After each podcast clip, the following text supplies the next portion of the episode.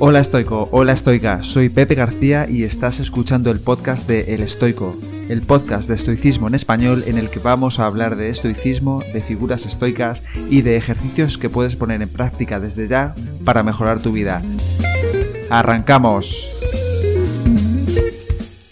Bienvenido y bienvenida al episodio número 31 del podcast del Estoico. Primer episodio de 2021 y primero de todo quería desearte un feliz año nuevo, aunque no sé si esto se sigue haciendo a día 11, pero bueno, es la primera vez que hablo contigo, así que espero que hayas pasado un buen y responsable cambio de año. Empezamos fuerte el año. Hoy estoy súper contento de poder traerte una entrevista que tenía muchas ganas de compartir contigo. La entrevista a Noemí Carro. Noemí Carro es filósofa de formación, graduada en filosofía y profesional de marketing digital y comunicación especializada en social media. Tenía muchas ganas de hablar con Noemí porque me fascina el pensamiento crítico que tiene, la claridad de sus ideas y lo bien que habla. Antes de esta conversación ya habíamos hablado alguna vez por Twitter e Instagram y también vi que sabía muchísimo sobre filosofía estoica y las escuelas helenísticas, así que no se me ocurrió nada mejor que invitarla al podcast y vaya si me alegro de haberlo hecho. Estoy seguro de que vas a aprender un montón. Como en todos los episodios, te adelanto que en las notas del capítulo puedes encontrar todos los enlaces con la información más interesante que va surgiendo en la conversación, como libros, podcasts, etc., para que puedas buscarlos y acceder a todo lo que te interese. Pero antes de comenzar con la entrevista a Noemi Carro, quería decirte que en mi perfil en la plataforma Patreon subo todos los días, de lunes a viernes, un post y un podcast con contenido único sobre estoicismo en español, contenido que no encontrarás en ninguna otra parte en Internet. Este post y podcast diario consiste en una frase estoica que explico para que se entienda mejor y que acompaño con ejercicios concretos para que se pueda poner en práctica desde el primer momento. Por eso, si sientes que el estoicismo es para ti, pero no sabes bien cómo ponerlo en práctica, te animo a pasarte por patreon.com barra el para que puedas echarle un vistazo y suscribirte si ese contenido te ayuda. Si no encuentras esta dirección, puedes ir a mi Instagram o Twitter, arroba el y allí hacer clic en el enlace de mi perfil y desde ahí acceder al contenido exclusivo diario de Patreon. También tienes el enlace a Patreon en las notas del capítulo por lo que si decides apoyarme, muchísimas gracias de todo corazón. Y ahora sí, una vez terminada esta introducción, vamos con la entrevista a Noemí Carro. Hola Noemí, Noemí Carro, bienvenida al podcast del Esteco. Hola, ¿qué tal? Muchas gracias por, por invitarme, por tenerme aquí. Nada, pues súper contento, la verdad. Eres la segunda mujer que pasa por el podcast y siempre estoy buscando más porque no quiero entrevistar solo a hombres. Al final pero es verdad que me cuesta encontrar eh, gente que sepa mucho de filosofía. A lo mejor tú luego me puedes ayudar a encontrar más personas, pero, pero tengo muchas ganas de hablar contigo. Así que nada, si quieres, eh, podemos empezar por, por, que nos cuentes quién eres y, y a qué te dedicas. Pues es curioso que digas eso de que te cuesta encontrar mujeres, porque es verdad que filosofía parece que sigue siendo un campo bastante masculino, pero en, mi clase, cuando entré en la facultad, eh, éramos más mujeres que hombres y nos graduamos más mujeres que hombres el año que yo me gradué. Lo que pasa que sí, parece que nosotras nos dedicamos más a un tipo concreto de disciplinas dentro de la filosofía que a otro y que cuesta que tengamos esa exposición pública, ¿no? ¿Quién es Noemí Carro? Pues Noemí Carro es consultora de marketing digital porque hizo de su hobby su profesión, pero no deja de leer ni de estudiar. Yo me gradué en filosofía, es, la carrera que saqué, luego no seguí estudiando eh, de manera arreglada filosofía, pero sí he seguido leyendo y trabajando por mi cuenta. Y ahora mismo a lo que me dedico es a ayudar a empresas a comunicar mejor para conseguir eh, vender más en Internet. Muy bien. Y mm, ¿por qué cambiaste de, filosofía a marketing? Creo que estás especializada en redes sociales, si no recuerdo mal. En social media, sí, tanto, eh, bueno, y en estrategia, tanto la parte de redes sociales pura de Community Manager como anuncios en Facebook Ads e Instagram Ads, ¿vale? Son anuncios social ads, ¿no? y, y, estrategia, cómo llegar del punto inicial, que es de las partes que más me gustan, al sitio al que quieres llegar, qué problemas puedes enfrentar, qué recursos tienes, cómo puedes diseñar la hoja de ruta para conseguir alcanzar esos objetivos que tienes en tu negocio, ¿no? No solo a nivel de presencia digital, sino en general en tu negocio. Qué guay. Eh, me siento un poco identificado contigo porque yo en mi caso estudié Derecho, pero sí que me dediqué a ello dos años, pero también cambié a marketing. En mi caso, empecé trabajando en marketing de afiliación y luego cambié a marketing para apps. Hago ASO, que es como el SEO para apps, por especificarlo de alguna forma rápida. Y, y me recuerda mucho a, tu perfil. Em, ¿Alguna vez has sentido o has tenido esta un poco contradicción? Porque la filosofía habla mucho de la ética y de, y de, la, de los valores y demás. Y el marketing a veces, desde, al menos el marketing que yo, en las empresas que he estado, eh, a veces es un poco como un poco algo raro, ¿no? Siempre hay esto detrás del marketing, o que parece que si no haces marketing es que no... Em, a lo mejor no, si te haces mucho marketing a lo mejor es porque hay humo o porque siempre se ha dicho es puro marketing, ¿no? Y este tipo de cosas. ¿Has tenido alguna vez alguna contradicción entre la filosofía y el marketing? O... Personalmente no. De hecho, habría que ver qué entendemos por filosofía, que, que eso nos podría dar solo para, para un episodio del podcast. Pero no, mira, dentro de la ética hay una parte más teórica, digamos, y una parte aplicada a cada faceta, ¿no? Que pueda ser. La más conocida quizás sea la bioética, por ejemplo, ¿no? Eh, la ética aplicada a problemas derivados de la vida, del nacimiento, del desarrollo de la vida, del rendimiento eh, humano, ¿vale? Eh, hay otras éticas aplicadas y una de esas éticas aplicadas es la ética de la publicidad, ¿vale?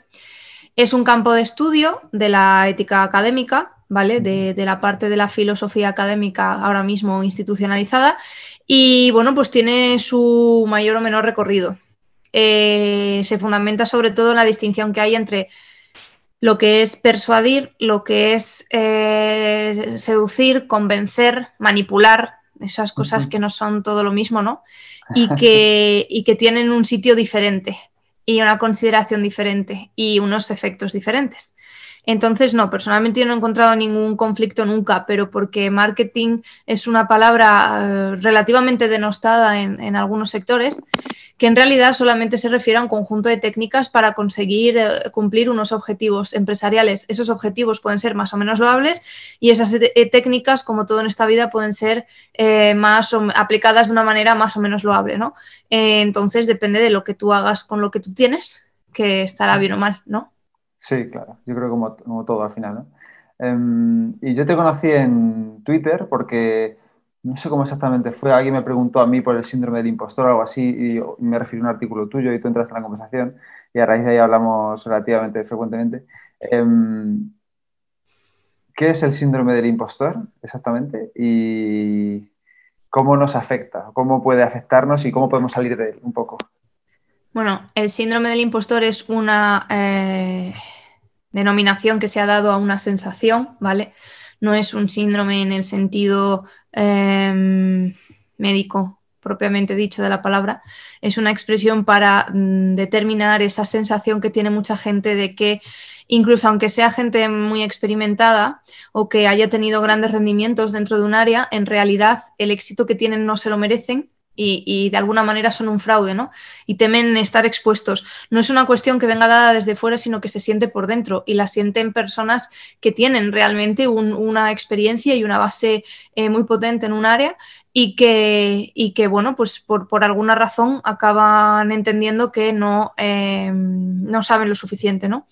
Es como la versión contraria del efecto Dunning-Kruger, que es eh, cuando sabes un poquito de algo, piensas que sabes muchísimo más y esa sensación, ese sesgo psicológico que tú tienes en el que piensas que puedes abrir la boca y en realidad el tema es mucho más complejo de lo que sabes, pues es todo lo contrario. Cuando sí que tienes experiencia, si tienes formación y si tienes eh, un rendimiento y una, eh, vamos, unos resultados detrás que te avalan, resulta que sientes que, en realidad no, no eres tan bueno en lo que haces, ¿sabes? En alguna parte se, ha estudiado que lo sufren más las mujeres que los hombres y que tiene que ver con ciertos rasgos de la personalidad como son el perfeccionismo, por ejemplo. Entonces, eh, dependiendo de qué versión del síndrome del impostor, porque no es única, puedas sentir, pues tendrás que eh, analizar realmente si lo que sientes es eh, racional, porque, porque no tienes dominio en ese área concreta en el que te ha tocado desarrollar un proyecto o mm, resulta que es que te mueves en un entorno que es muy frecuente en mi caso, o sea, no en mi caso porque yo lo sienta, sino en los profesionales de mi entorno, que es el mundo digital en el que todo está cambiando continuamente y estás en pañales de manera permanente, ¿sabes? Entonces hay que, hay que saber analizar bien y, quitar de, de la, situación para poder ver qué es lo que tienes y qué es lo que sientes. ¿Cómo se soluciona? Pues depende de, cuál sea la razón por la que lo sientes. Si lo sientes porque eres demasiado perfeccionista y entonces eh, nunca jamás vas a estar contento con lo que haces o lo suficientemente satisfecho, entonces por lo que tienes que trabajar no es por el síndrome del impostor, es por el perfeccionismo. Y si lo sientes por alguna otra razón, porque por ejemplo eh, siempre has dudado de lo que, no de que tu trabajo sea bueno, sino de que simplemente lo que deriva de, lo que tú haces no es lo suficientemente bueno, ¿sabes? Porque en tu vida te han repetido siempre que tu hermano más mm, pequeño era mejor por cosas de esas, pues entonces lo que hay que trabajar a lo mejor es eso. Pero vamos, insisto que eso es un campo eh, que pertenece a la psicología y, o sea, es una problemática que pertenece a la psicología y si alguien se siente así de esa manera, pues eh, le recomiendo que le investigue en esa línea y, si tiene que ir a terapia, pues que vaya a terapia, que es lo, lo mejor del mundo, vamos. Yo reconozco que a mí me, pasa eh, con el esto del estoicismo, ¿no? que al final es una cosa que yo siempre digo que me la abrí para mí eh, y llevo como un año y pico con, hablando de ello, bueno, poniendo frases y cosas, tampoco es que yo dé conferencias de ello ni mucho menos, pero reconozco que me pasa a veces, ¿no? que digo, y no sé si es por esto que tú dices, digo, yo al final estudio Derecho y no Filosofía, al final yo lo único que estoy haciendo es leer libros y publicarlo.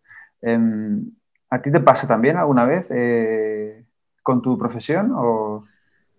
A veces. Lo que pasa que, eh, mira, hace unas semanas eh, formé parte de un grupo de estos de mm, beta testers. Bueno, en realidad era un grupo de consulta, no llegas a ser beta tester. los beta testers son los primeros usuarios de una aplicación que pueda estar en prácticas, ¿no? O de una solución o un producto que pueda estar en pruebas para recibir feedback lo más rápido posible y, perfeccionarlo. Y estuve en un grupo de consulta, que lo primero que se hace en investigación de mercados es ver un poquito cómo es la gente, la experiencia de la gente y tener más impresiones que las puras del equipo que está desarrollando ese producto. Y yo es verdad que mm, mi aproximación al síndrome del impostor nunca ha estado caracterizada por esa sensación de soy un fraude o no valgo. Porque yo en, ese sentido he tenido, creo, siempre una eh, capacidad más o menos eh, objetiva de valorar el, trabajo que yo estaba haciendo. Sí es verdad que soy perfeccionista, pero eso no ha hecho que, o sea, yo sé cuándo es un buen trabajo y cuándo no, y cuando deriva de que esté intentando hacer una cosa u otra, y desde luego no es que sienta que esté intentando engañar a nadie o que sea un fraude puedo encontrar razones de por qué ese trabajo no es lo suficientemente, y abro comillas, bueno, en no he tenido tiempo, no le he dedicado la atención que merecía o lo que tú quieras, pero no es porque solo yo no vale, ¿sabes? Entonces, es eso. Y yo te empezaba a contar esto por algo y se me ha ido el por qué. Mira que no me suele pasar. Eh, no sé. Bueno, ah, porque tú lo sentías porque estás hablando de un área que a lo mejor no es la tuya. Exactamente. Eh, en el mundo digital pasa y yo lo veo, entiendo que también por esa volatilidad ¿no? del propio sector, pero bueno, también porque no, tampoco hay formaciones regladas. Nosotros caemos mucho en la, en la mm, tendencia a pensar que mm, como estudiar una carrera y entonces echaba ahí cuatro años en un currículum establecido ¿no? y ordenadito, pues entonces ya tengo una cierta preparación. Que eso nos lo comemos igual con la idea de, eh, mm, ya, pero cuando sales de la carrera mm, no sabes nada del mundo, ¿sabes? Entonces es como que le demos un, valor a un título expedido por terceros muy por encima de, lo que luego resulta que podríamos aprovechar, ¿no? Entonces yo, mm, a lo mejor por haber estudiado filosofía, que es un área vastísima, eh, o sea, es, prácticamente todo. Claro, mm, y, y ni siquiera haberme especializado en un área concreta porque no considero que me haya especializado, sino que simplemente pues sigo en mi labor de conocer la filosofía, ¿no? en, a lo mejor más temas que me puedan interesar, porque no me interesa tanto la, no sé, la metafísica como me pueda interesar la filosofía política, la teoría política, ¿no? Y la antropología filosófica, ¿vale? Porque me gusta más cómo funciona el ser humano en sociedad, por ejemplo, ¿no?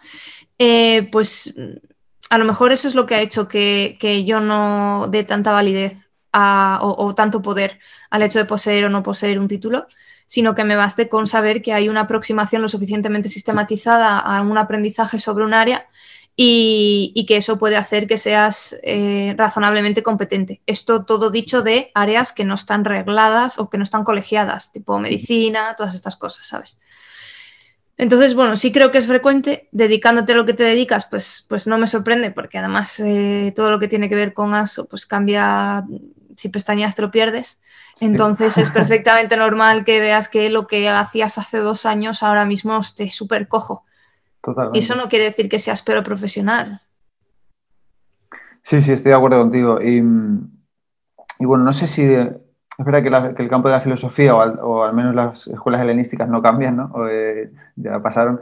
Y, antes has dicho que, podríamos empezar hablando de qué es la filosofía primero, ¿no? Eh, y me gustaría preguntarte qué es, eh, cómo la puedes definir, o si tiene más de un significado, si significa más de una cosa. Por, dar contexto a quien nos esté estudiando, yo estudié la carrera de filosofía en la Universidad de Oviedo eh, que pertenece al área de influencia del de, pensamiento del materialismo filosófico, bueno, de, la teoría del cierre categorial, de Gustavo Bueno y esas cosas. No quiere decir que nosotros nos moviésemos en ese marco en exclusiva cuando estudiábamos, pero sí que es verdad que hay algunas cosas que heredamos de esa corriente, ¿no? Em, la pregunta por qué es la filosofía es una pregunta que ha existido desde la filosofía misma desde que se empieza a utilizar esa palabra. Y, realmente hay tantas definiciones que es, que es inabarcable, porque tampoco es lo mismo la filosofía académica escrita con mayúscula, que es el currículum, ¿no? o la parte eh, oficial de estudio, como quien diría, y, o la parte de mm, tener una serie de ideas más o menos coherentes sobre lo que es la vida, ¿no? y entonces tienes una filosofía de vida en minúscula eh, que habla de cómo debes vivir tú mejor o peor y, te la has dado tú a ti mismo en función de tu experiencia, tus conocimientos, etc. Entonces no es lo mismo. ¿Qué es filosofía en el sentido eh, de ciencia o en el sentido de mm, disciplina de conocimiento? Eh, pues es toda reflexión que pueda haber sobre lo que sobre cualquier cosa. Es una reflexión de segundo orden. En cuanto tú te preguntas por qué algo, puedes decir que estás haciendo filosofía, es una definición muy amplia. ¿eh? Y cuando te preguntas qué algo, pues estás haciendo esa ciencia. Por eso existen esas éticas o esas filosofías aplicadas que es filosofía de la mente, filosofía de la tecnología, filosofía del lenguaje, cuando te preguntas el por qué de ciertas cosas en esas áreas. ¿no?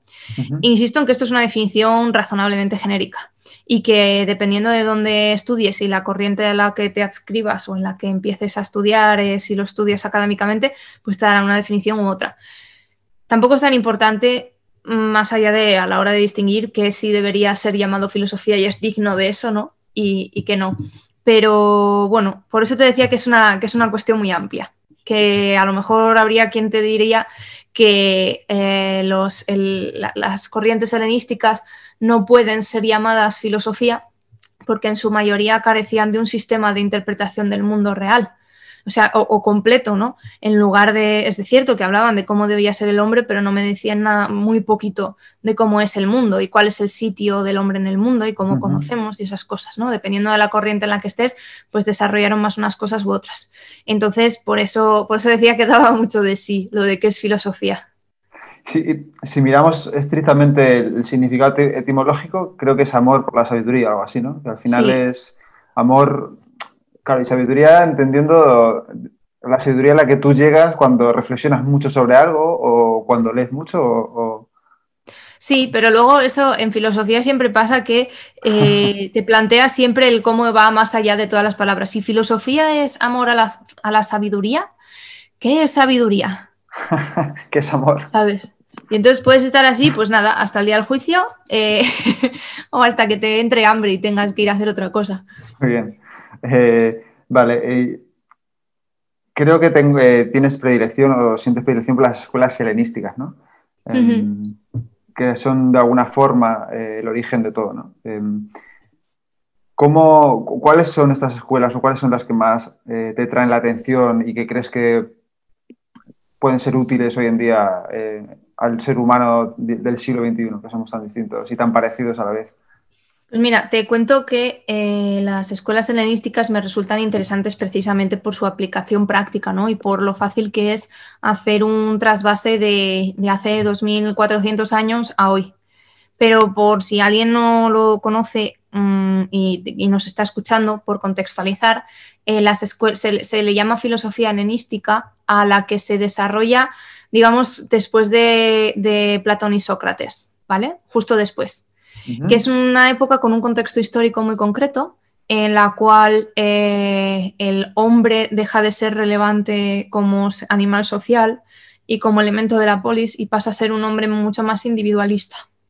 Entonces, por eso encaja también con nuestra época hoy en día, porque el individualismo es uno de los rasgos en, la formulación que, y en el análisis que tú quieras hacer, es uno de los rasgos de esta, de esta sociedad, ¿no? Eh, o la sensación de que nosotros debemos ocuparnos de nuestras cosas y no tanto de lo que ocurre en el mundo, o, de lo que podemos eh, abarcar nosotros, pero eh, tener una misión social, a lo mejor así a grandes rasgos y a gran escala, no es algo deseable, ¿no? Es, más una cuestión de tu pequeño entorno y tus pequeñas cosas.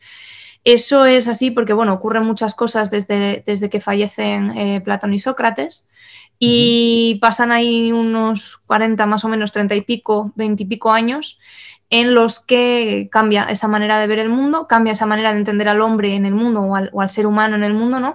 Y entonces, eh, aunque es una época de gran eh, prestigio en la cultura griega. Paralelamente, el, mundo griego pierde poder en detrimento de, o sea, por, causa de Roma, ¿no?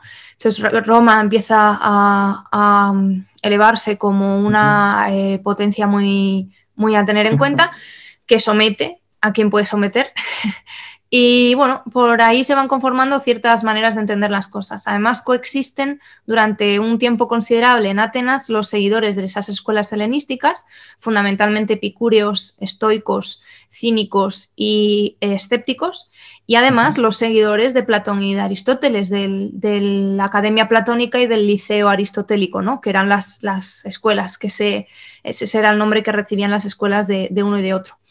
Y en ese contexto en el que incluso pues en la India la, lengua de cultura o en, en, la zona de Israel la lengua de cultura es el griego y no el hebreo, ¿sabes?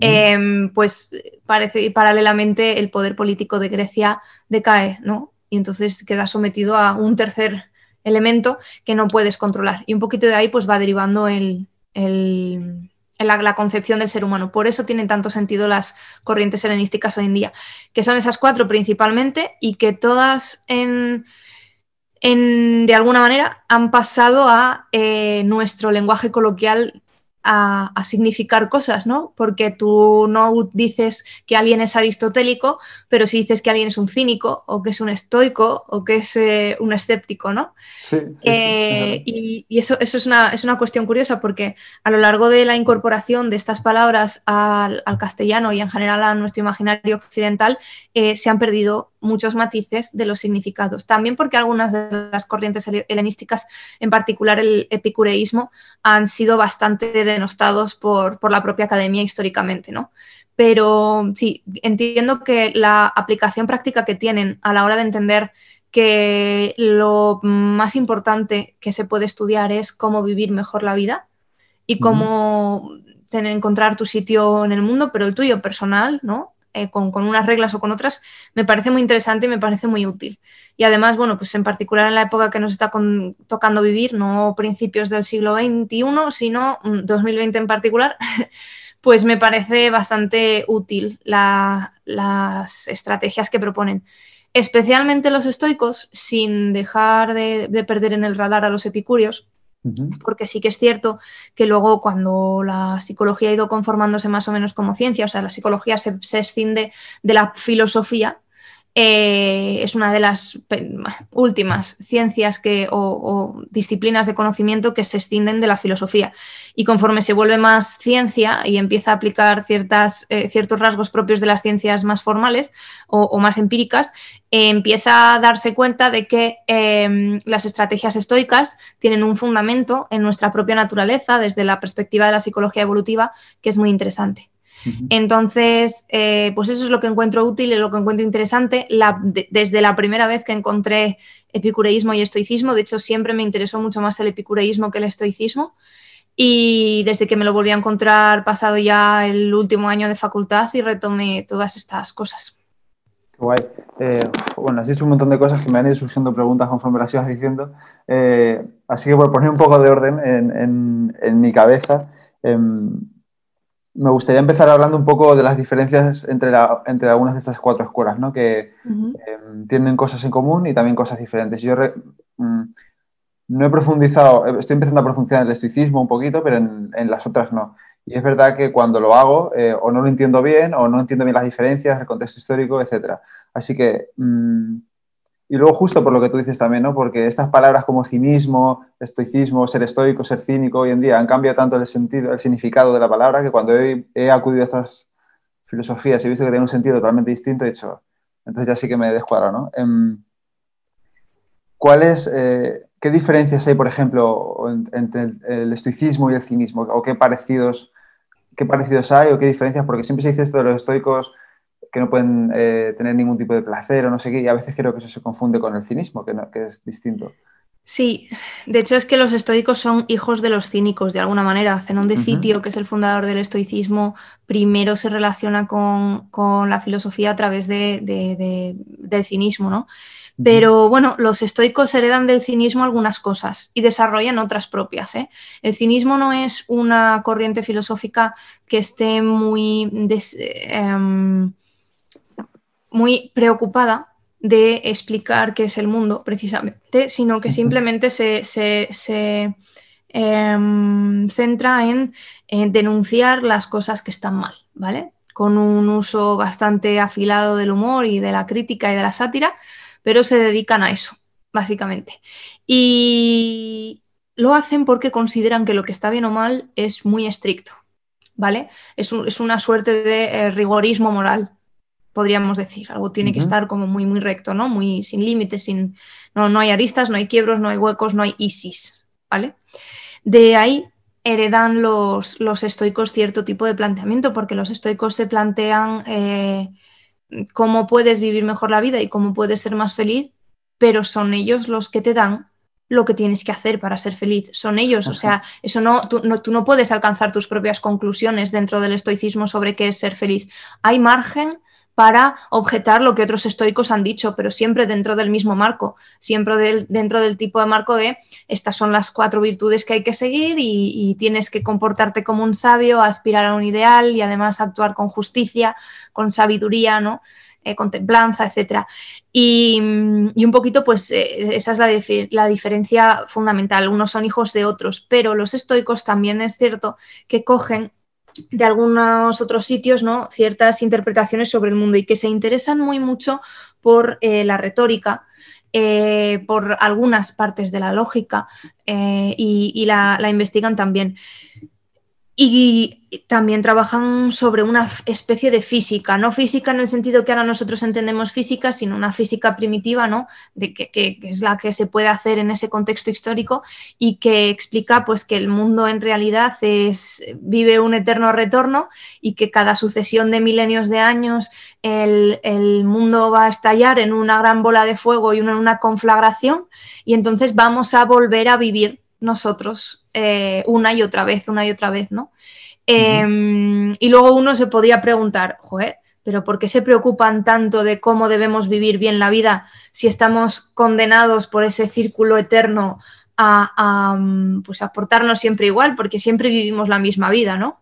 Pues entonces ahí los estoicos se sacan unas de la manga y dicen que no te preocupes, que es que en cada conflagración, cada vez que se muera el mundo, tu alma se muere tú eres tú en todos esos ciclos de eterno retorno, ¿no? Que a lo mejor esa palabra sí no suena más, eterno retorno, que está también en Nietzsche, eh, pero tu alma se muere. Entonces tienes una nueva oportunidad. y además, como, oye, tú, es, tú puedes creer en eso, pero tampoco sabes lo que va a pasar mañana, ¿sabes? O sea, puedes creer que el mundo es una gran bola de fuego que va a estallar de repente, el universo se va a, volar por los aires y va a volver a crearse desde cero, pero no puedes saber lo que va a pasar mañana. Entonces, eh, tienes que entender que mm, tienes que esforzarte, etc. Y, es curioso porque evidentemente deriva de, pues, todo un planteamiento. O sea, la conflagración no es, no es eh, patrimonio propio de los, de los estoicos, ¿sabes? Hereda de, otros planteamientos, de Heráclito, etc. ¿no? y, y, es interesante, pero para lo que a mí me resulta relevante, más allá del, análisis puramente histórico ¿no? de la corriente, es cómo eh, de alguna forma sí que intentan, y hablo de los primeros estoicos, em, dotarnos de un sistema coherente.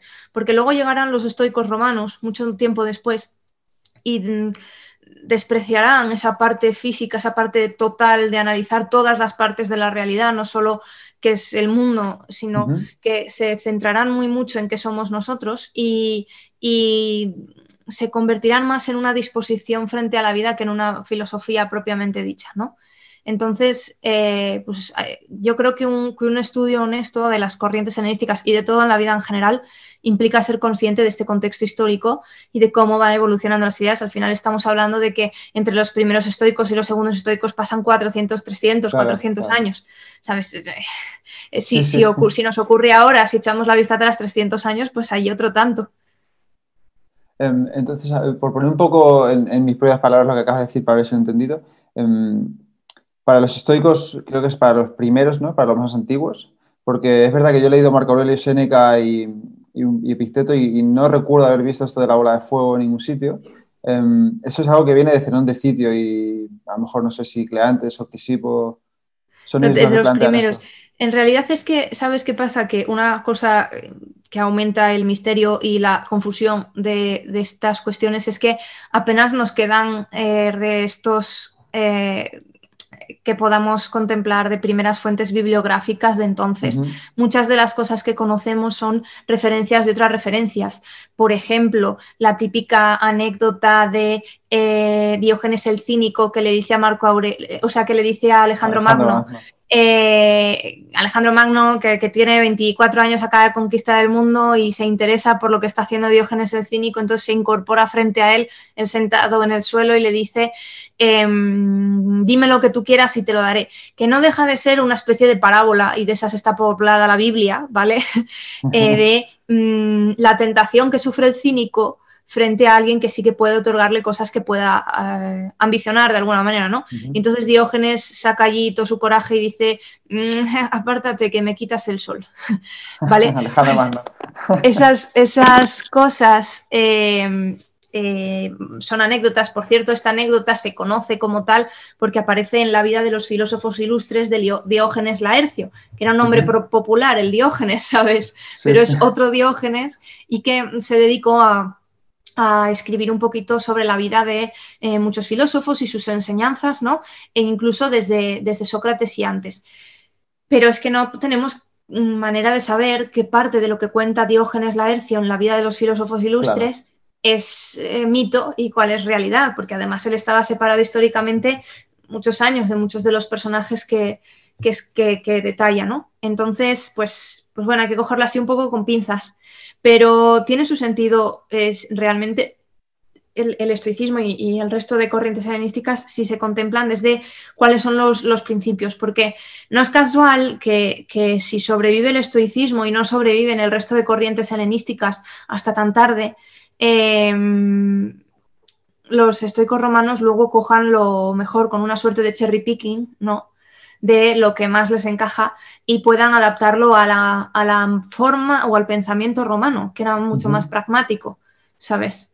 Entonces tiene su sentido que la que sobreviva sea esa y no el epicureísmo que entiende que hay que evitar todo dolor en cualquiera de sus formas.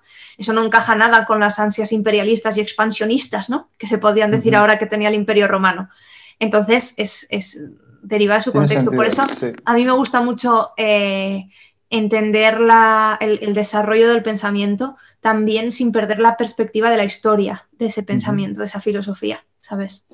Me parece muy interesante todo lo que has dicho. Em, em, vamos a hablar de entonces de epicureísmo, estoicismo, que el epicureísmo reconozco que es una cosa que me, empieza a traer cada vez más también, eh, a raíz de una publicación que hice en Instagram hace poco en la que eh, no sé si estuve muy acertado o no, pero bueno, intenté recoger lo, que, lo mejor que pude, lo que fui leyendo por ahí. Em, y justo hablando el otro día con Massimo Pigliucci, me dijo que él antes de pasar por el estoicismo pasó por el epicureísmo, pero que a él, a él no le convencía el hecho de que em, dos cosas. Primero, los epicúreos intentan evitar el dolor, como acabas de decir, ¿no? Sobre todo, dice el, el dolor emocional, aunque luego me dijiste, bueno, ahora vamos a hablar de ello. Y, y luego también que los epicúreos eh, dicen que una de, esas grandes fuentes de dolor, el del dolor es el, en inglés, el involucrarnos en la vida social y política y que en realidad deberíamos estar apartados en un jardín con nuestros amigos y sin preocuparnos mucho por eso. Y dice que eso a él no le convenció, que a él, él cree que una vida eh, tiene... Una vocación de servicio de alguna manera. Exactamente, como la política. Eh, háblanos un poco de eso, de, porque dices que a ti también te ha pasado un poco parecido el de... Sí, mira, uno de mis primeros trabajos en la carrera eh, fue una aproximación de, así como ahora se habla mucho y a mí me gusta mucho hablar de cuál es la aproximación del estoicismo en cualquiera de sus vertientes, en particular el estoicismo tardío y romano, porque es el que más fuentes tenemos, ¿no? Y el que más desligada está del resto de cuestiones de, del estoicismo como pensamiento, es el como más práctico y aplicable ahora mismo. Pues uno de mis primeros trabajos se tituló De lo cerca que Epicuro nos observa y venía a ser lo mismo, pero del epicureísmo. Una especie de eh, paralelismo, una especie de eh, encontrarse con Epicuro desde eh, principios de los 2010 y algo, ¿vale? que fue cuando yo lo, cuando yo lo estaba estudiando. Em, me resultó muy interesante encontrar cosas que resonaban conmigo y con mi presente cuando leía las poquitas cosas que conservamos de Epicuro. Y por cierto, una cosa que distingue a los estoicos de los epicureos es que los estoicos pueden disentir entre sí. Puedes encontrar autores que opinan diferente sobre el dinero, por ejemplo, o sobre algunas otras cosas de la vida. Pero los epicúreos mantuvieron una fidelidad muy considerable a lo que Epicuro decía. Por eso, eh, estoicos, eh, los estoicos tienen un nombre más genérico, ¿no? Y epicúreos eh, toman el nombre directamente de su, de su fundador. Y mm, bueno, pues es cierto que Epicuro entendía que eh, la vida se vivía mucho mejor rodeado de tus amigos, con amistades fundamentalmente intelectuales, no solo fraternales, ¿no? Que podíamos imaginar, no solo tu colega de toda la vida, sino alguien que te nutra intelectualmente y que pueda eh, cotejar tus, tus pareceres y, compartirlos e incluso ponerlos en cuestión. Y también entendían ciertos dolores de la vida social como algo que a fin de cuentas no podías controlar, te iba a generar ansiedad, te iba a generar una problemática y pues eh, sería deseable evitar. E incluso una cosa muy curiosa de los epicúreos es que ellos entendían que eh, el amor no debía ser eh, lo más importante en la vida de alguien, sino la amistad. Y que el sexo quedaba relegado a una suerte de desquite físico, ¿no? Que estaba bien de vez en cuando encontrar a alguien por ahí el jardín y perfecto, pero que realmente eh, para lo que servía era para una cuestión puramente física, para aliviarse y que lo importante era desarrollar esos lazos de amistad. Eh, de hecho, bueno, mm, no eran particularmente monógamos y, vivían eh, con, con, sus propias normas fuera de la ciudad de Atenas.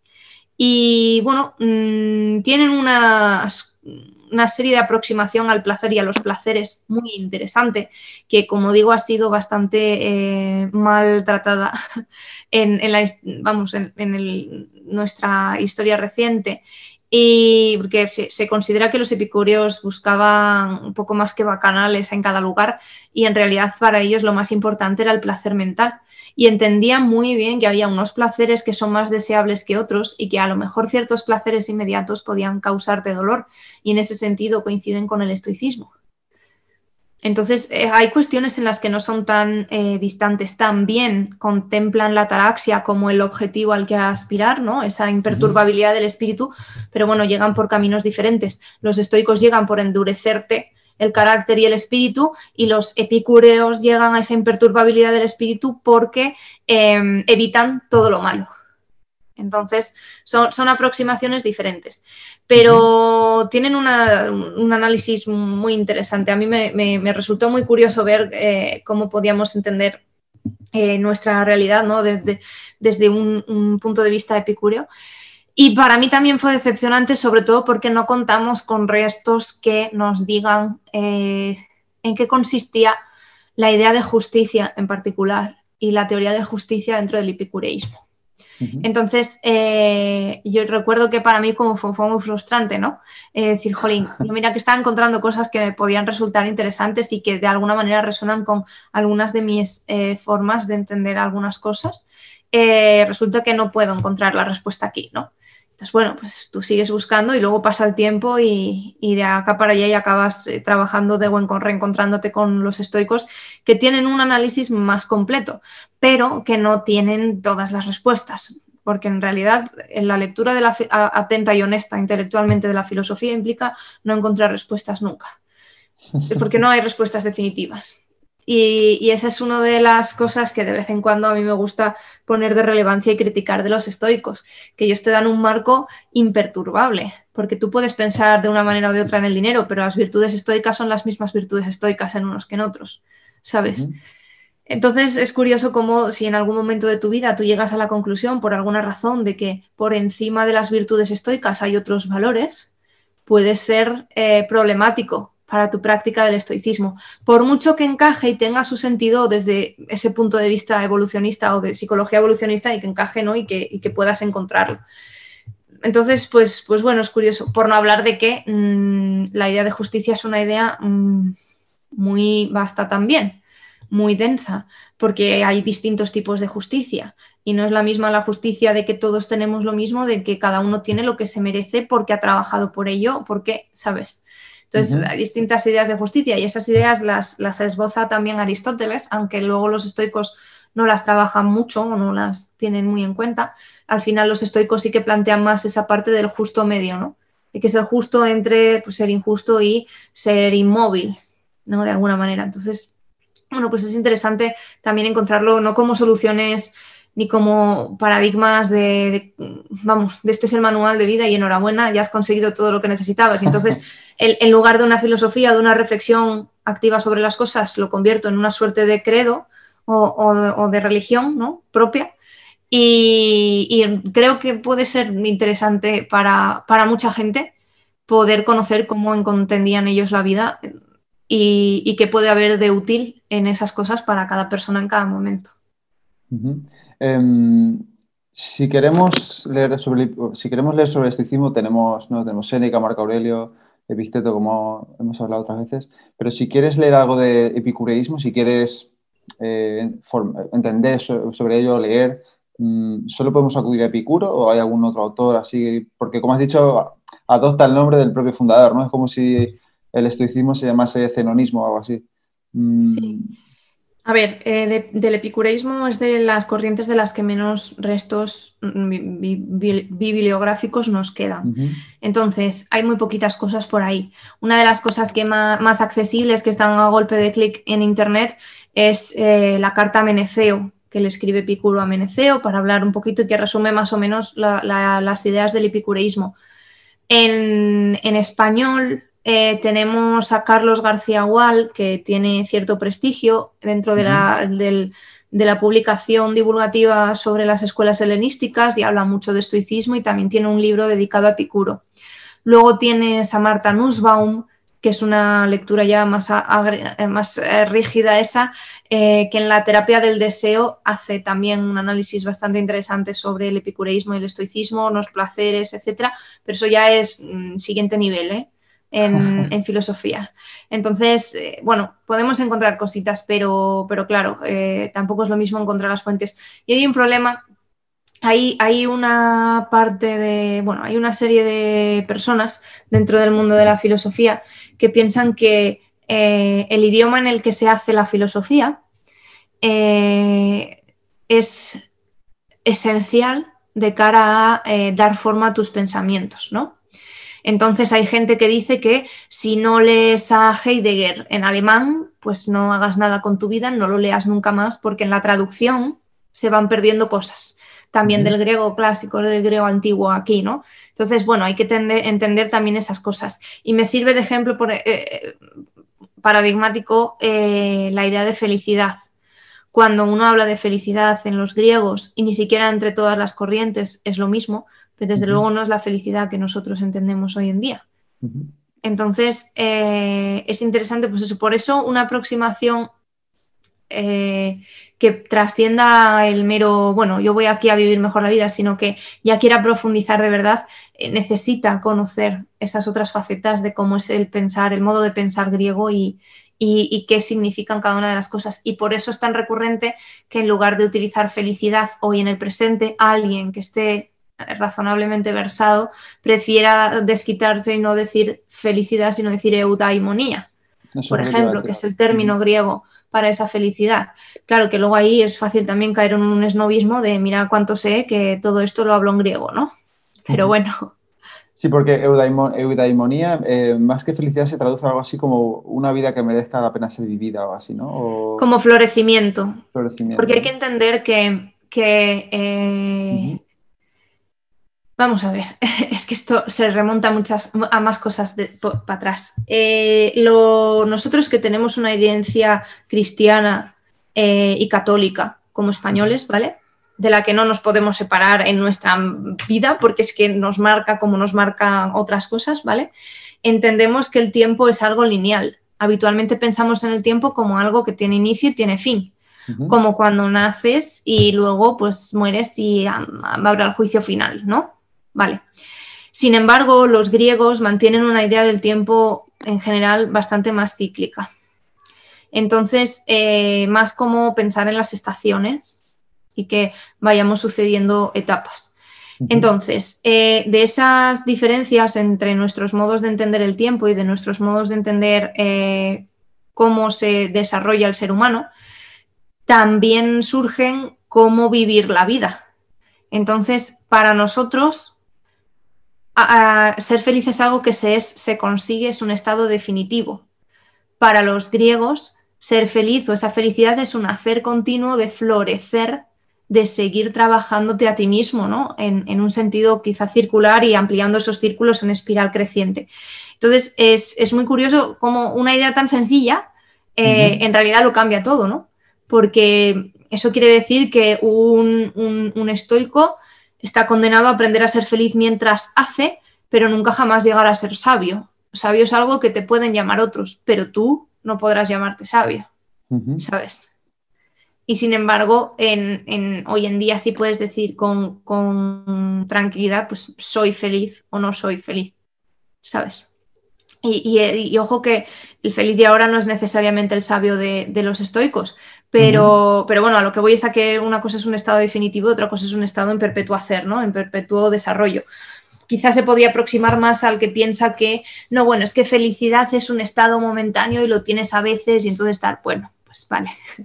Pero, pero esa idea de perfeccionamiento continuo y de eh, utilizar eh, tus recursos y, tu vida para seguir eh, mejorando, también es mucho más fácil, por ejemplo, en el entorno estoy con el entorno griego que en nuestro entorno católico, en el que la culpa tiene un peso tan grande y el error tiene un peso tan grande. También por esa sensación de todo es definitivo.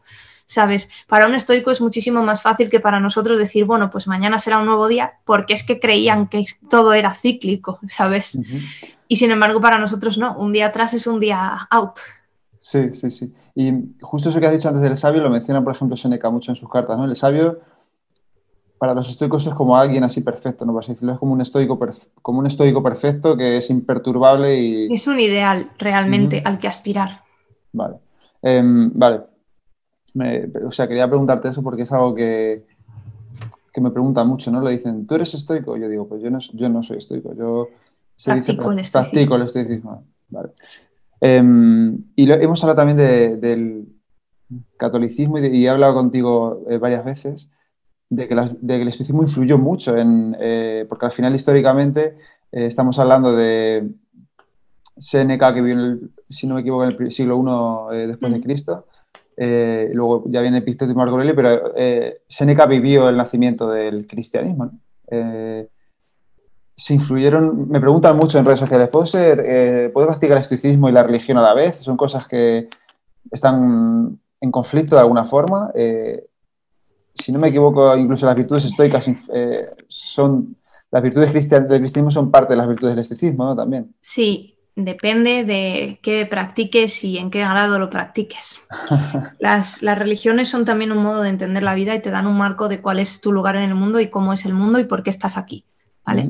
Eh, es cierto que el estoicismo tuvo una influencia muy grande en los primeros cristianos, pero de la misma manera que no es el mismo estoicismo del principio y del final por 300 o 400 años, tampoco es el mismo cristianismo del principio y el de ahora, el de los 2000 años, por no hablar de que a lo mejor pues eh, un, católico y un protestante eh, entiendan las cosas de manera razonablemente diferente. Si puede ser compatible, sí, siempre y cuando no haya un conflicto entre lo que haría un estoico y lo que haría tu norma, tus 10 mandamientos o lo que consideres, eh, sí, puedes practicarlo. Eh, si vas a entender el estoicismo como, por ejemplo, retomando esa idea del sabio, tu máximo ideal a aspirar en la vida sea ser un sabio estoico, a ver cómo haces con que el sabio estoico sea la persona que alcanza la salvación dentro del, catolicismo, ¿no? O sea, quiere decir, ¿son compatibles? Son, son, sí, bueno, razonablemente compatibles dependiendo de eh, hacia dónde quieras remontarte y cuál sea tu entendimiento, tu entendimiento de unas cosas y de otras. En general, son aproximaciones a cómo vivir en sociedad y cómo vivir mejor la vida. Y las dos tienen una clara vocación comunal. El catolicismo mucho más, es mucho más una cuestión de comunidad que el estoicismo, que es quizá más individualista, pero pero bueno, sí, yo considero que son razonablemente compatibles, dependiendo de cuál sea tu planteamiento y, entendiendo que siquiera, pues, pues eso, dependiendo de qué parte del cristianismo te adscribas, eh, pues te resultará más o menos sencillo. En general sí que son relativamente compatibles y es cierto que esas cuatro virtudes estoicas luego se amplían ¿no? Eh, con, las virtudes teologales y al final las siete virtudes eh, cristianas pues son las cuatro virtudes estoicas y tres más. Pero bueno, es que esas ideas también han evolucionado mucho. Porque, por ejemplo, una de las virtudes teologales, que son fe, esperanza y caridad, caridad, amor, misericordia, entonces un estudio de lo que es la misericordia, la caridad, la compasión, que son cosas similares, y te vuela la cabeza cómo te das cuenta de que es que lo que se entendía en un momento de la historia por caridad o por compasión o por misericordia no es lo que entendemos nosotros ahora. Habría que preguntarle a cualquiera por la calle qué entiende por misericordia. Apuesto lo que quieras a que la mayoría de la gente te dice que eso es algo de Jesús y ya está, que nosotros no podemos ser misericordiosos, ¿sabes? Entonces, eso también es interesante. Sí, por cierto, si a alguien le interesa ese, ese tema en particular, tiene Aurelio Arteta, que es un profesor aquí español, eh, un libro fantástico que a mí personalmente me marcó mucho, es, una de las, de, las, mayores lecturas, de las lecturas más transformadoras de mi vida, que se llama La compasión y es un libro extraordinario. Hace una aproximación histórica de todos estos términos y de algún otro más y es muy interesante ver cómo va comparando ¿no? y cómo va explicando uno de los sentimientos morales que se, se denominan así, ¿no? Los, sentimientos que tienen dimensión moral eh, más complejos que hay al lado del amor. O sea, el, amor y, la mm, piedad, misericordia, caridad eh, son, son sentimientos súper complejos. La compasión. lo voy a poner en las notas del capítulo y lo voy a buscar porque... No sé si se puede conseguir con facilidad, porque es un libro que a mí me costó encontrar cuando trabajé sobre él. Pero bueno, en general la obra de Aurelio Arteta es una maravilla. Vale. Vale. Y has dicho antes, Marta Nussbaum, el, libro... La terapia del deseo. que también es muy difícil de encontrar, yo creo, ¿no? De encontrar no, es caro, pero es difícil de leer. Vale. es, árido. Es un libro académico, yo diría que es académico. Vale. Pues ir avanzando un poco también. Mm, tú en tu página web, en tu, en tu blog, escribes sobre el esticismo eh, relativamente con frecuencia. Mm, de vez en cuando. Sí, de vez en cuando. Eh, y he visto, me has dicho que te, desilusionaste un poco con el epicureísmo, ¿no? Actualmente, ¿dirías que practicas el estoicismo? ¿O, es una filosofía con la que te sientes identificada a día de hoy que practicas a diario? sí, pero probablemente el estoicismo que yo practico no es el estoicismo Flower Power del 2020. Vale, eh, por ahí quería ir. ¿Cuál es el, el estoicismo que tú practicas? Eh, intento hacer uso de eh, las herramientas estoicas, eh, en particular de las más amparadas desde la perspectiva de la, psicología científica o, y intento separarme muy mucho de la denuncia de los demás. Parece que ahora mismo con la sensación que hay por ahí de cómo se vive el estoicismo y este nuevo resurgir, necesariamente tienes que contarle a los demás o presumir frente a los demás de cuán estoico eres y cómo bien lo haces. Y eso me resulta, eh, bueno, me resulta irónico, no dejar resultarme irónico en algo que es esencialmente individualista, ¿no? Que, habla de la propia búsqueda que cada uno tiene que hacer. Pero entiendo que hay una motivación eh, mm, natural en un sentido evolucionista del hecho de presumir o dar a entender o buscar reconocimiento en otros de mira qué bien lo estoy haciendo. Entonces, eso a mí me genera, me genera bueno, relativos conflictos, eh, por no hablar del hecho de que el estoicismo ahora mismo, que se puede conocer por ahí, eso que te decía, estoicismo flower power, eh, tiene más que ver con una reinterpretación de gente que habla de Séneca, de Marco Aurelio, de Epicuro desde el hoy, ni siquiera de los propios textos interpretados por ti y aplicados por ti, ¿sabes? Eh, y creo que, pues en eso de que hablábamos, de que en el lenguaje y en las traducciones se pierden cosas, eh, ya no te quiero contar si tú no estás diciendo lo que tú has leído, sino estás hablando de lo que otros hablan, de lo que tú sabes. Es como el teléfono escacharrado. El refrito del refrito. Claro, y creo que a esa manera de entender el estoicismo, que por otro lado es inevitable que sea la que primero se encuentra la mayor parte de la gente, porque es la que está ahí fuera y es la que se comunica, eh, sí que pierden profundidad y pierden riqueza entonces intento separarme un poco de ella e intento reivindicar el poder que tiene pues todo esto que hemos estado hablando hoy, ¿no? Que es una consideración histórica del estoicismo y una consideración eh, pues más sistematizada quizá de lo que se pueda encontrar por ahí.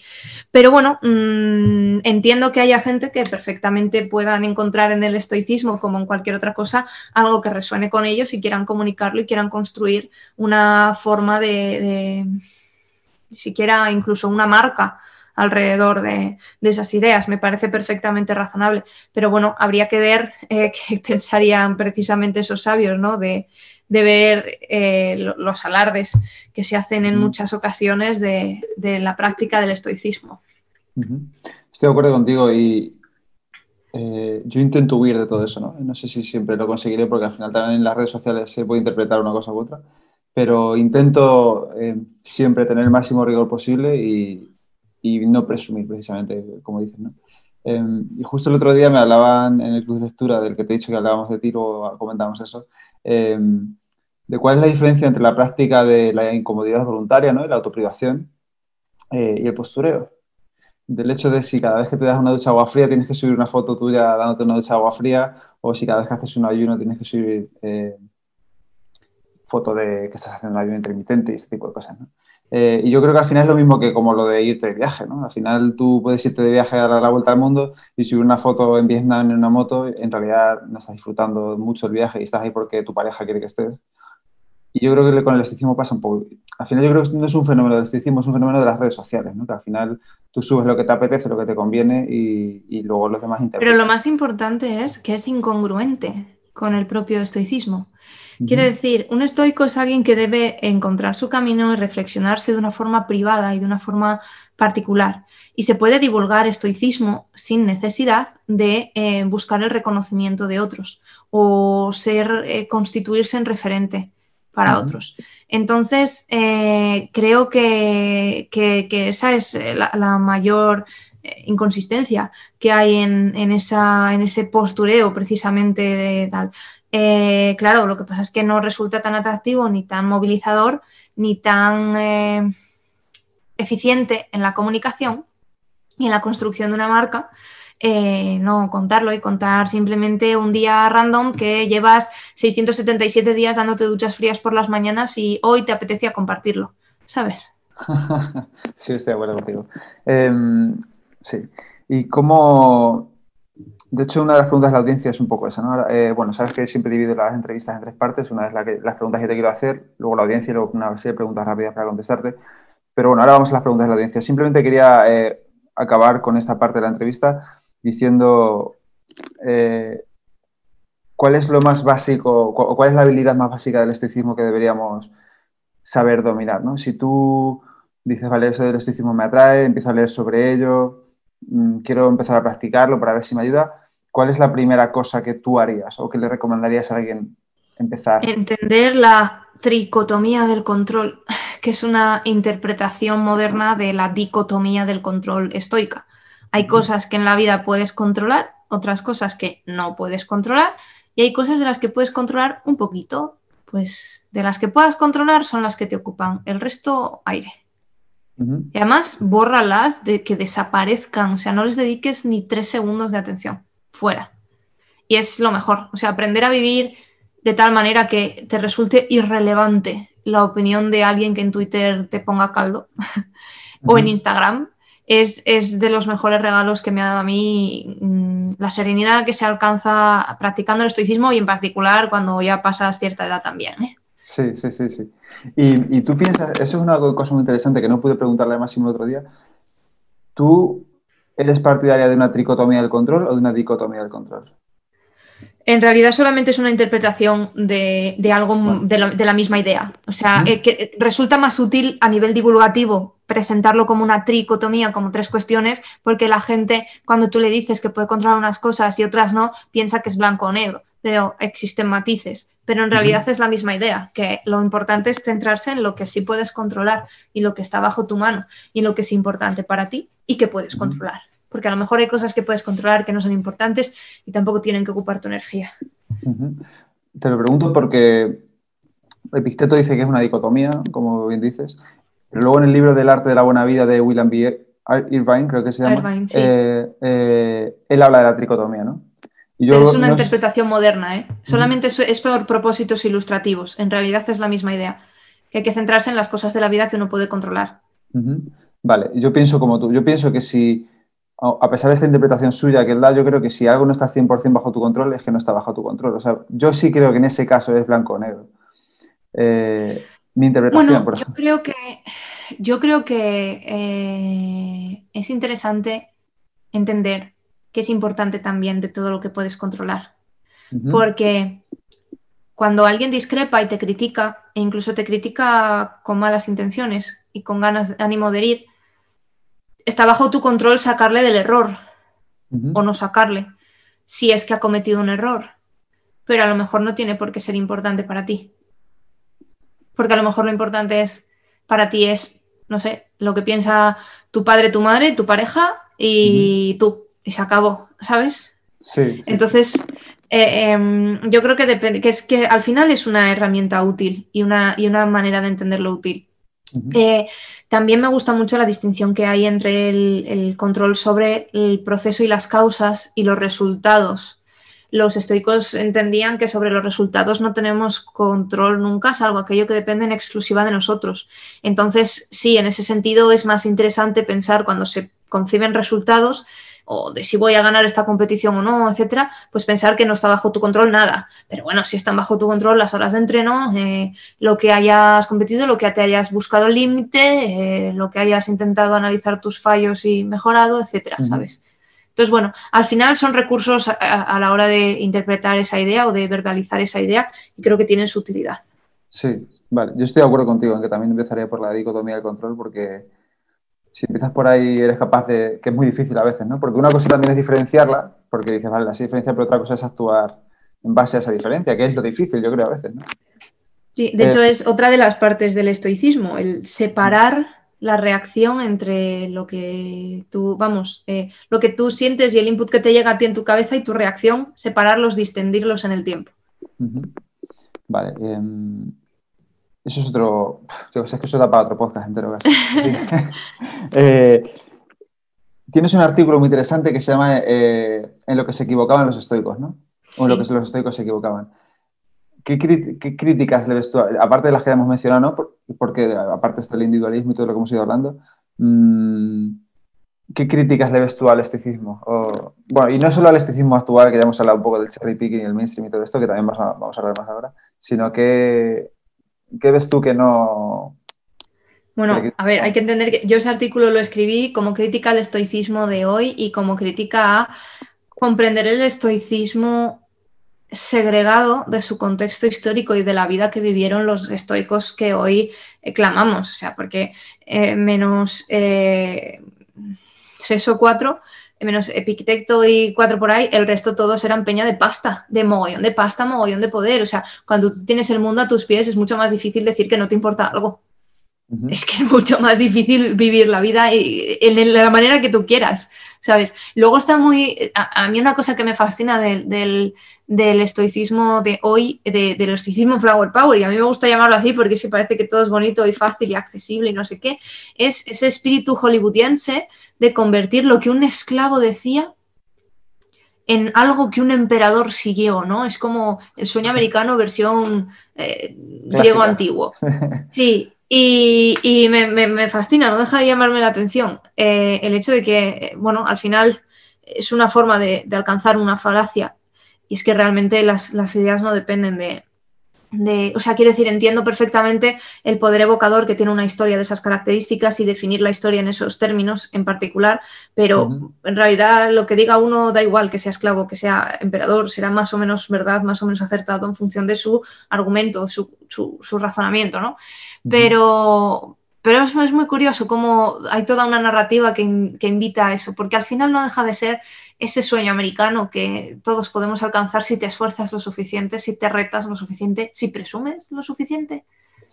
Pues, bueno, es un poco el storytelling este del marketing también, ¿no? Que se habla de contar la historia y el, evacuar un poco, ¿no? Vale, eh, quiero hablar contigo un poco de más de ti, ¿no? Eh, me interesa mucho, eh, me apunté tarde a tu newsletter, justo la última semana la anterior, antes de que dejaras de hacerla, y vi que uno de los retos que te proponías era... Mm, desarrollar hábitos y, uno de ellos era hacer abdominales, eh, no sé si ah, sí, la semana o, no recuerdo. Sí, pero era instrumental. Yo lo que yo practico telas aéreas, que es acrobacia en telas, eh, y no conseguía invertirme. Eh, hay una parte que es simplemente tú te agarras con los brazos a las telas, estás en vertical, ¿no?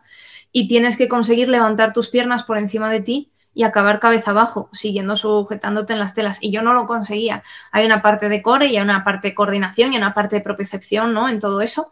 Y es curioso porque a los dos días de decir que me iba a poner a hacer, pues eso, a fortalecer core, a trabajar core específicamente, ¿no? Durante hasta enero, pues dos días después lo conseguí y ahora ya lo hago sin, sin, sin problema, ¿no? Pero al final era una determinación de conseguir, bueno, pues si exactamente estos son los fallos que obtengo, pues, y aparte, en, las veces que lo practiqué antes de conseguir eh, invertirme, ¿no? poner las, piernas por encima del cuerpo y de la cabeza y acabar cabeza abajo, eh, intenté fijarme mucho en cómo sentía mi cuerpo y desde dónde tiraba mi cuerpo para hacer esos eh, ¿sabes? Esas, tengo dos barras en casa que me han venido bastante bien en las épocas de cierro los gimnasios y consistía en, pues eso, levantar las piernas a la altura de la cadera y mantenerte así, ¿no? Entonces, ¿cómo funcionaban las palancas del cuerpo para hacer eso que es parte del, movimiento que podríamos tener que hacer? Vale, y mm, respecto a todo eso, me, gustaría saber qué, hábitos tienes, ¿no? Que es un tema que es muy interesante y mm, que si quisiera saber qué, qué hábitos tienes a diario que, o, o recurrentes que te hacen, no sé, ser mejor en marketing o o ser mejor persona o vivir mejor? Pues tengo bloqueadas las aplicaciones de redes sociales en el móvil desde las 6 de la mañana a la una y media de la tarde y desde las 4 y media hasta las 6 y media. Y no es porque me levante a las 6 y media, pero es para prevenir que en cuanto me levante pierda tiempo en el teléfono. Eh, lo primero que hago es, eh, cuando me levanto, es eh, sacar al bicho que tengo en casa de, donde duerme, que es un gato de tres meses que me trae loca y tiene mucha energía. juego un rato con él, con ella, para formar parte de su adiestramiento, ¿vale? Para entrenar el hecho de que tiene que consumir alguna energía, de alguna manera simular el cazar antes de comer recojo, me aseguro de que mi entorno está bien, ventilo, recojo, habitualmente recojo antes de irme a la cama el día de antes, pero bueno, pues si hay algo fuera de su sitio o lo que sea, para empezar bien. Y me pongo a trabajar por la mañana y luego estoy trabajando un rato y a eso de las 8.45 tengo una reunión de 10 minutos con dos amigas, nos contamos lo que vamos a hacer en el día, cuáles son los retos, cuáles son los objetivos y nos ponemos a trabajar y luego al final del día pues evaluamos cómo de cerca o de lejos hemos estado, qué inconvenientes hemos encontrado y cómo de bien va, ¿no? Y trabajo intentando utilizar, yo que me dedico a las redes sociales, solo las versiones en escritorio de las redes sociales mías y de mis clientes para poder ganar en foco e intento trabajar em, siendo muy estricta con eh, mi atención. El email se resuelve un par de veces al día o si me da menos tiempo una y el resto se resolverá mañana. La gente que sabe que si tiene algo urgente me puede llamar por teléfono. Eh, intento entrenar por las tardes, aunque ahora no lo estoy haciendo todo lo que debería, eso, eso es cierto, pero bueno, intento entrenar por las tardes a razón de unas cuatro veces por semana y, el día que voy a telas aéreas, que es es muy demandante a nivel de fuerza también, ¿eh? de, tracción de torso. Me, quita un día de banca, o sea que... y intento alimentarme de la manera más sensata posible, es decir, con, alimentos eh, poco procesados o poco industriales, desde luego eso fuera. Y bueno, eh, intento leer al menos media hora al día. Leer es el hábito que más se ha quemado la cuarentena con diferencia. Eso es lo que más me está costando retomar. Y habitualmente consigo incorporarlo con éxito cuando lo hago al principio de la mañana, cuando me levanto, como primera tarea de mi trabajo, de mi tal. Pero bueno, también es cierto que últimamente sí que tiendo a, a leer en ratitos ahí cuando cuadra o porque voy a hacer una cosa a algún sitio o lo que sea. Y cuando no, a mí me gusta mucho ir a pasear e ir a la montaña. Tengo la grandísima suerte de vivir en León, que su montaña es espectacular y, en cuanto puedo me escapo. Qué guay. Qué guay. No está nunca ahí en León, o sea que... Pues mola mucho. Y se come muy bien. vale. Em, voy, iré pronto, iré pronto. Mm, eh, me llama mucho la atención lo bien que hablas. No sé si te lo han dicho alguna vez. Gracias pero, o sea, es una cosa que yo admiro mucho de la gente y me intento fijar e intento mejorar, ¿no? Porque al final yo creo que, como decía Wittgenstein, si no me acuerdo, si no recuerdo mal, los límites de mi lenguaje son los límites de mi mundo, ¿no? Y las palabras son súper importantes como, yo creo que tanto para referirse a uno mismo, como nos hablamos, ¿no? Como, evidentemente, para hablar con el resto del mundo. ¿Hay algo que te ayuda a mejorar eso? ¿Hay algo que me llamó mucha atención desde el primer audio que intercambiamos? Y, hoy en día mucho más. De hecho, lo, tuve que escuchar varias veces porque al principio no, lo entendí bien. Eh, ¿Cómo lo haces? ¿Cómo, o, a lo mejor no lo haces, a lo mejor lo haces de forma inconsciente y así, es innato, simplemente te sale a hablar bien. Eh, ¿Hay algo que...? Yo no creo tanto que sea innato como que tuve la grandísima suerte de que mis padres leyeron mucho cuando yo era pequeña e inculcaron en mí el hábito de la lectura. Y yo he leído muchísimo, muchísimo en, toda mi vida, eh, es, recurrente. Eh, mi único placer eh, culpable es comprar libros y apilarlos, porque luego no te da la vida para leerlos todos, pero, pero deriva de la lectura y deriva de que es cierto que yo en, mi desarrollo sí tenía competencias en lectoescritura y en, y en capacidad de comunicar por encima de la media, pero también las he explotado. O sea, cosas como en su momento, pues siendo muy chiquitita, hice teatro alguna vez. Eh, también he intentado siempre, o sea, desde los 17 años doy charlas y formaciones. Eh, trabajo continuamente dando formaciones en empresas, en auditorios, congresos, y eso al final pues son tablas, ¿no? Uno no llega de repente y comunica con mayor o menor éxito. También ayuda mucho eh, estructurar las ideas y conocer bien en la materia que, vas a tratar y, saber de dónde llegas, simplificarlo y tener esa hoja de ruta, ese esqueleto en tu cabeza bien, bien cogido, ¿no? Antes de comunicarlo. Y luego leer, pero no leer solo cosas de desarrollo personal, eh, psicología, etc., sino leer literatura en el sentido de clásicos de literatura. Eso enriquece la capacidad de comunicar muchísimo no solamente el vocabulario, que también, sino la capacidad de estructurar tu pensamiento, de alcanzar ideas más complejas, de, em, pues eso, de jerarquizar en tu cabeza la información, es, una pasada lo, bien que puede venir de, con, vamos, leer obras clásicas. Sí, y escribir mucho también, ¿no? Supongo que... Sí, también ayuda. Vale. Sí, yo estoy, estoy en ello. ¿eh? Reconozco que es verdad que es, es, una manera también de salir de tu zona de confort, por así decirlo. ¿no? Si siempre estás leyendo esto, lo que leemos, libros de autoayuda y al final es una literatura fácil, cuando te vas a obras clásicas a veces no sabes ni lo que están diciendo, tienes que releerlo varias veces y, y es verdad que yo estoy en ese punto ahora y se, se, van formando a lo mejor nuevas expresiones en tu cabeza o nuevas palabras. Yo creo que al final es una cuestión de tiempo y persistencia. Mm. Eh, yo, también lo creo. Bueno, y de practicar. En ese sentido, no sé si luego te lo paso si quieres, pero hay una, un ensayo cortito, por así decirlo, de Jordan Peterson, que él también, joder, entre que es en inglés, habla muy rápido y utiliza un vocabulario bastante complejo, tiene como un ensayo pequeño en su web que se llama Cómo escribir mejor o algo así. y está muy bueno. si quieres te lo paso, pues, pues si no lo conoces. Sí, Jordan Peterson, de 12 reglas para vivir, libro que por cierto no fue capaz de terminar, ¿eh? Yo nunca tampoco he podido, nunca he podido. Siempre me quedo las langostas.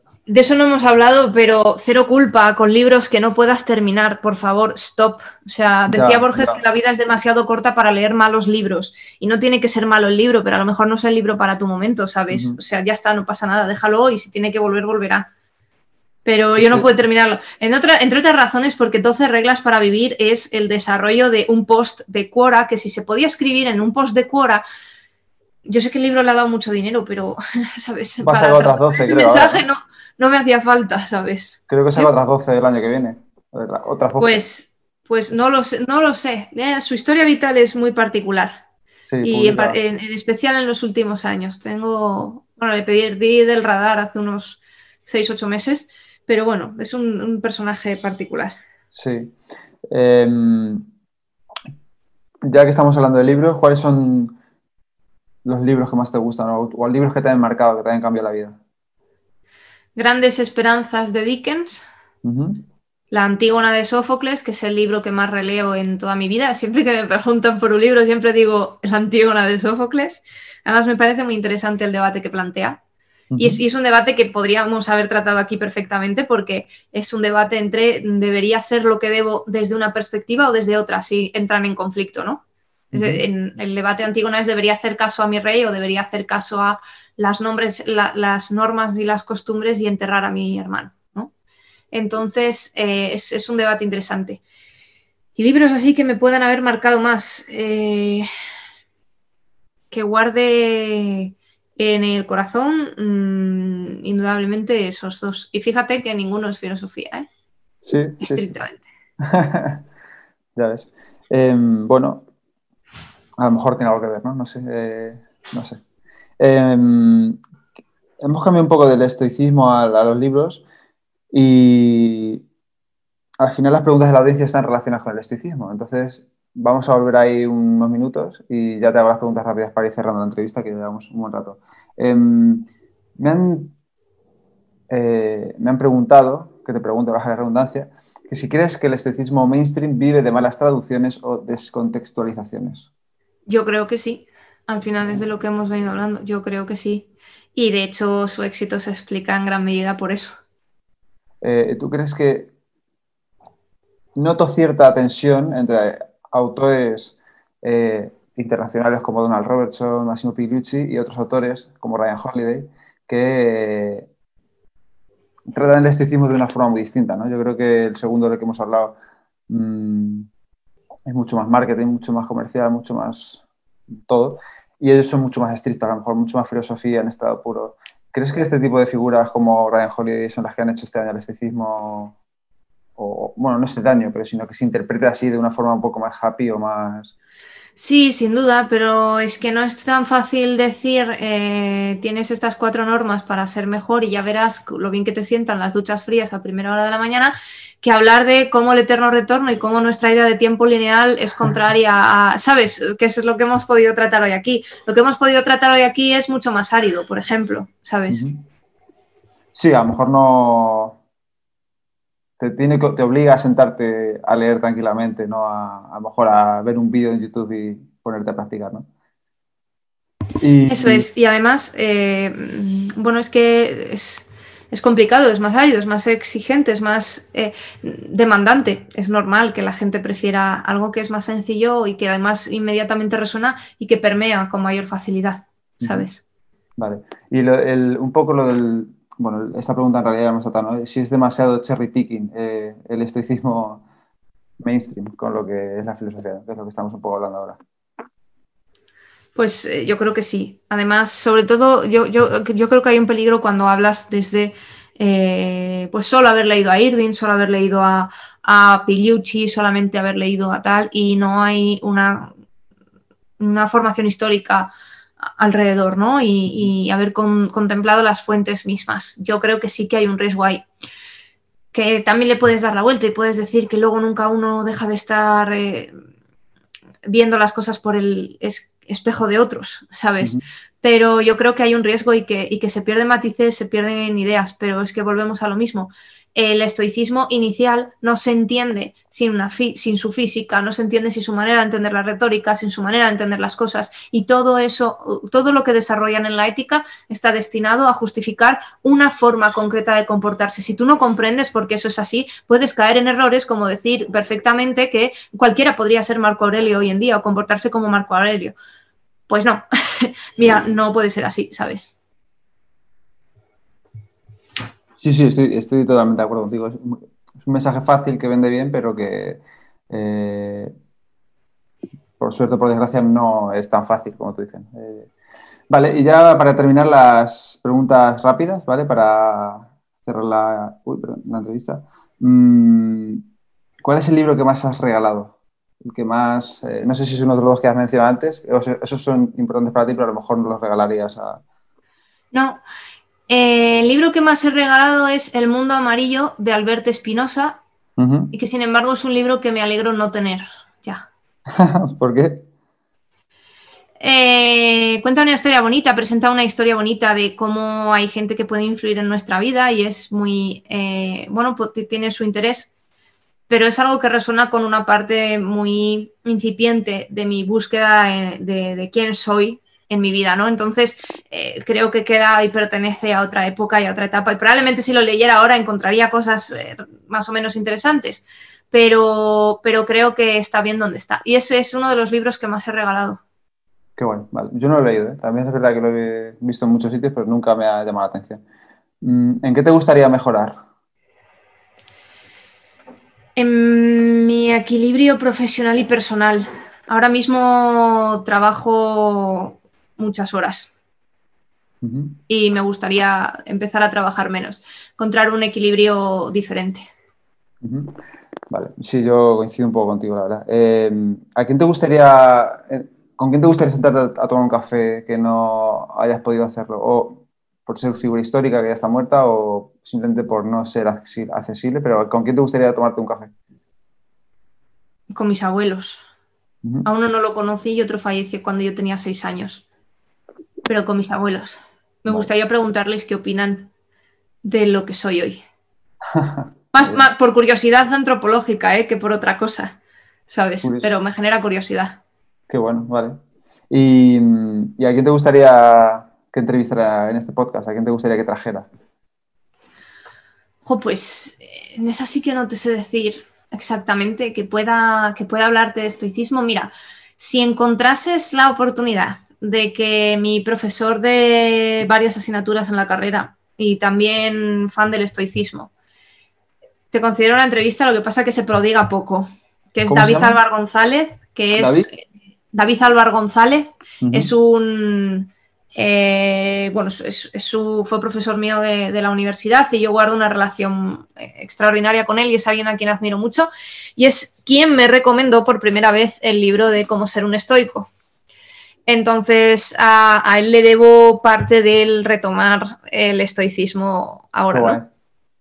Y bueno, imagino, si me has dicho que se predica poco, no tiene redes sociales ni... No, no, no. Puedes encontrar un montón de su trabajo específico de filosofía de la ciencia y de otro tipo de, disciplinas en YouTube, si lo buscas, porque él es eh, conferenciante activo de la Fundación Gustavo Bueno y del entorno de la Universidad de Oviedo y además tiene un currículum profesional considerable. Pero bueno, sí, en, estas cosas se, prodiga poco. Vale, bueno, por intentarlo no pasa nada.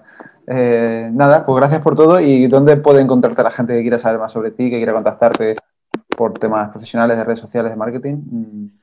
Pues me puede encontrar en mi web, noemicarro.es, me puede encontrar en Instagram y en Twitter como noemicarro. Y nada, que siempre estoy abierta a una buena conversación, aunque tarde en responder. Y encantada de haber estado aquí, me lo pasa muy bien.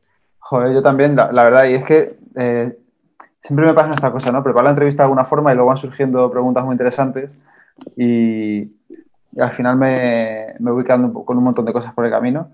Así que bueno, eh, si quieres, luego podemos hacer una segunda parte más adelante de esa entrevista, donde hacemos algunas cositas más específicas.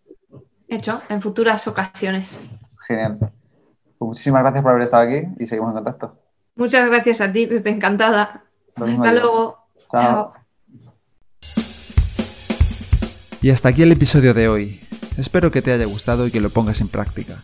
Si quieres ayudarme a que el podcast del estoico crezca y pueda ayudar a más gente, te animo a suscribirte y recomendarlo en la plataforma de podcast que utilices, en redes sociales o mejor aún a tus amigos. Y si quieres mandarme alguna idea o quieres que hable de algo en especial, puedes contactarme a elestoico.com o en cualquiera de mis perfiles de redes sociales, arroba elestoicoesp. Nada más por hoy. Muchísimas gracias por estar ahí y hasta la próxima.